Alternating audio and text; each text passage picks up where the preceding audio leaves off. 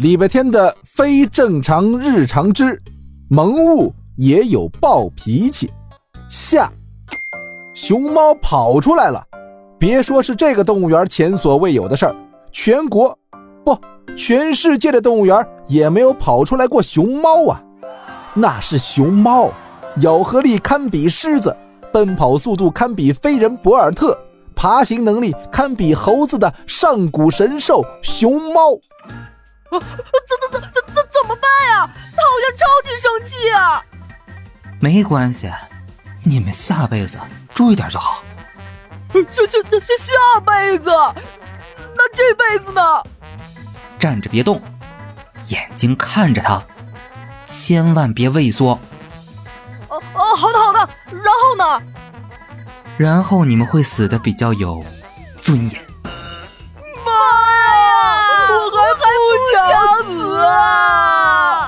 人群四散开去，熊猫馆的工作人员手忙脚乱的去拿麻醉枪，大兵和毕胜胜吓得缩在墙角瑟瑟发抖。方少景飞快的扫一眼四周，正想找个隐蔽的地方，下一秒却动弹不了了，因为他发现熊猫正一步一步朝他走来。蚩尤举兵讨伐皇帝。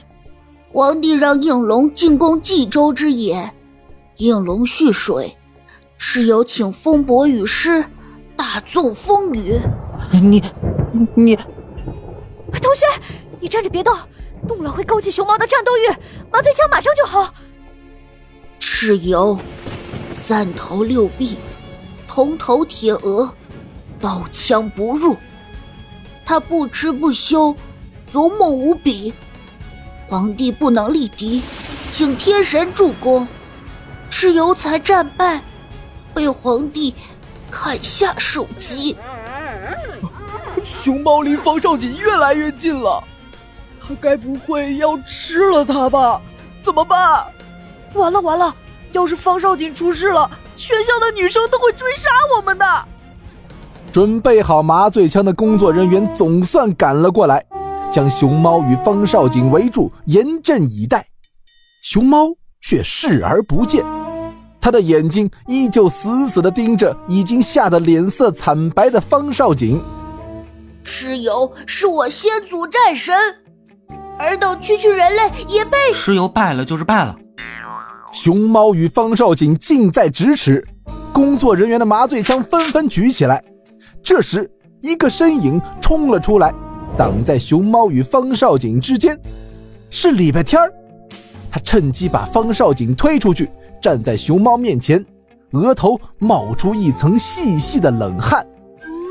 他败了，是因为皇帝请了天神帮忙，是因为他残暴不仁，诛杀无道，老天爷都要帮皇帝。你这个混蛋小子！蚩尤失败了，但皇帝厚葬了他，还尊他为兵主，又把他的形象。画在军旗上，用来鼓励自己的军队勇敢作战。快五千年了，到今天我们这些小孩子都记得他，你还要为他气什么？空气都凝固住了，熊猫没再往前，礼拜天没再说话，所有人都诧异的望着这个仿佛在和熊猫一来一往对话的少年，然后。让所有人都惊掉下巴的一幕出现了，熊猫后退了两步，它还笑了。你说的对，败了就是败了，败了就要认。小子，以后每周六来这里一趟，陪我聊天。我不。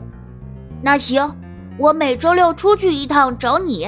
好，好，好，我来，我来。开玩笑，熊猫每周出来一次。只怕是要上国际新闻的。达成了这项使熊猫单方面愉悦的协议之后，熊猫就转身溜溜达达，自己回到围栏里了。一场惊慌就这样有惊无险的结束了。至于礼拜天那怪异的表现，他是这么跟大家解释的：“哦，我看过一本书，说遇到暴躁的动物时，你就跟他胡说八道、胡言乱语。”语无伦次，搞崩他的心态，他就会认怂了。原来如此啊！知识就是力量啊！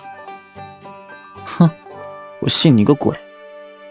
熊猫又爬上了树杈，听到外面的小孩叽叽喳喳后，朝礼拜天翻了个白眼儿，翘着脚丫子晒太阳去了。